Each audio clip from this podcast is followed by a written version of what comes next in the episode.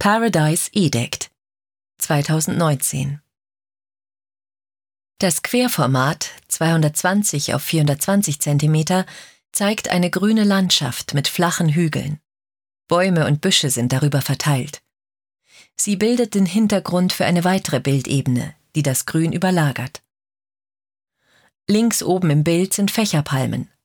Daneben eine dicke, dunkelhäutige Person mit rotem Haar. Sie ist nur bis zu den Schultern dargestellt. Darunter halten in Rot gemalte kräftige Hände die Fesseln von einem Paar Frauenbeinen, die horizontal ins Bild ragen. Die Füße zeigen zum linken Bildrand. Die Beine sind in Grau ausgeführt und erinnern in ihrer Struktur an raue Felsen. Sie enden an der Hüfte. Aus dem Po scheinen Schlangen hervorzukommen. In der Bildmitte ist eine schlanke Frau in einem kurzen gelben Kleid dargestellt. Ihr Körper erscheint transparent, wie auch das gelbe Kleid. Sie hat eine hohe Stirn, gerade Augenbrauen und wulstige Lippen. Ihre linke Hand ist in die Hüfte gestützt, die rechte hängt herab.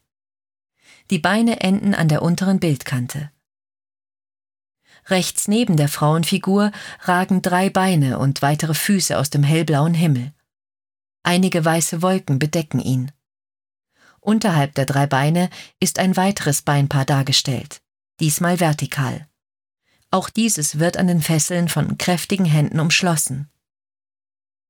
Die Beine sind in grün, braun und rosa dargestellt, diese packenden Hände in schwarz, gelb und rot. Auch dieses Beinpaar endet an der Hüfte. Der Ast eines Baumes rechts scheint in den Po zu führen. Mittig am unteren Bildrand liegt ein Krokodil im kurzen Gras. Sein Kopf zeigt nach rechts. Sein Maul ist geöffnet. Die rechte Bildhälfte wird von exotischen Pflanzen dominiert, die sich in Ranken nach oben strecken. Grüne längliche Blätter sitzen an einem orangefarbenen Stängel. Der Lubugo-Malgrund weist mehrere Löcher auf. Die kräftige Farbigkeit des Bildes bietet zunächst einen sehr positiven Eindruck. Erst auf den zweiten Blick werden Abgründe sichtbar.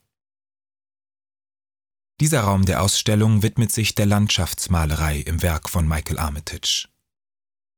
Paradise Edict besticht zunächst durch die üppige Vegetation und die flirrenden Farben. Ein Paradies, dessen Harmonie jedoch durch die transparenten, sich überschneidenden Figuren in Frage gestellt wird. In unmittelbarer Nähe zu der Frau im kurzen gelben Kleid sind Menschen zu entdecken, die an den Fesseln gehalten und offenbar gegen ihren Willen abtransportiert werden. Nicht immer äußert sich Armitage ganz konkret zu seinen Inhalten. Fakt ist jedoch, dass er sich in seiner Malerei mit politischen Konflikten aus der jüngeren Vergangenheit Kenias auseinandersetzt. Man könnte diese Szene mit der Landvertreibung der schwarzen Bevölkerung in Verbindung bringen. Ab 1895 war Kenia dem britischen Ostafrika-Protektorat angegliedert, 1920 wurde es zur britischen Kronkolonie.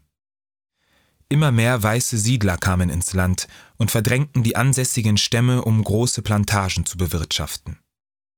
Die schwarze Bevölkerung kämpfte um ihr Land und für ihr Mitspracherecht. Der Konflikt gipfelte in den 1950er Jahren in Aufständen gegen die britische Kolonialmacht, in deren Verlauf rund 12.000 Menschen ums Leben kamen. Erst 1964 erlangte Kenia seine Unabhängigkeit zurück. Armitages Landschaften, die auf den ersten Blick durch die Schönheit der Natur bezaubern, entpuppen sich bei näherer Betrachtung als Orte, die mit teils grausamen Geschichten aufgeladen sind. Seine Bilder sind vielschichtig. Genauso wie sich optisch mehrere Bildebenen überlagern, gibt es auch mehrere Erzähl- und Deutungsebenen. Malerei, sagt Armitage, ist für ihn eine Methode, um eine Erfahrung oder ein Ereignis besser zu verstehen und anderen etwas über ein Problem mitzuteilen.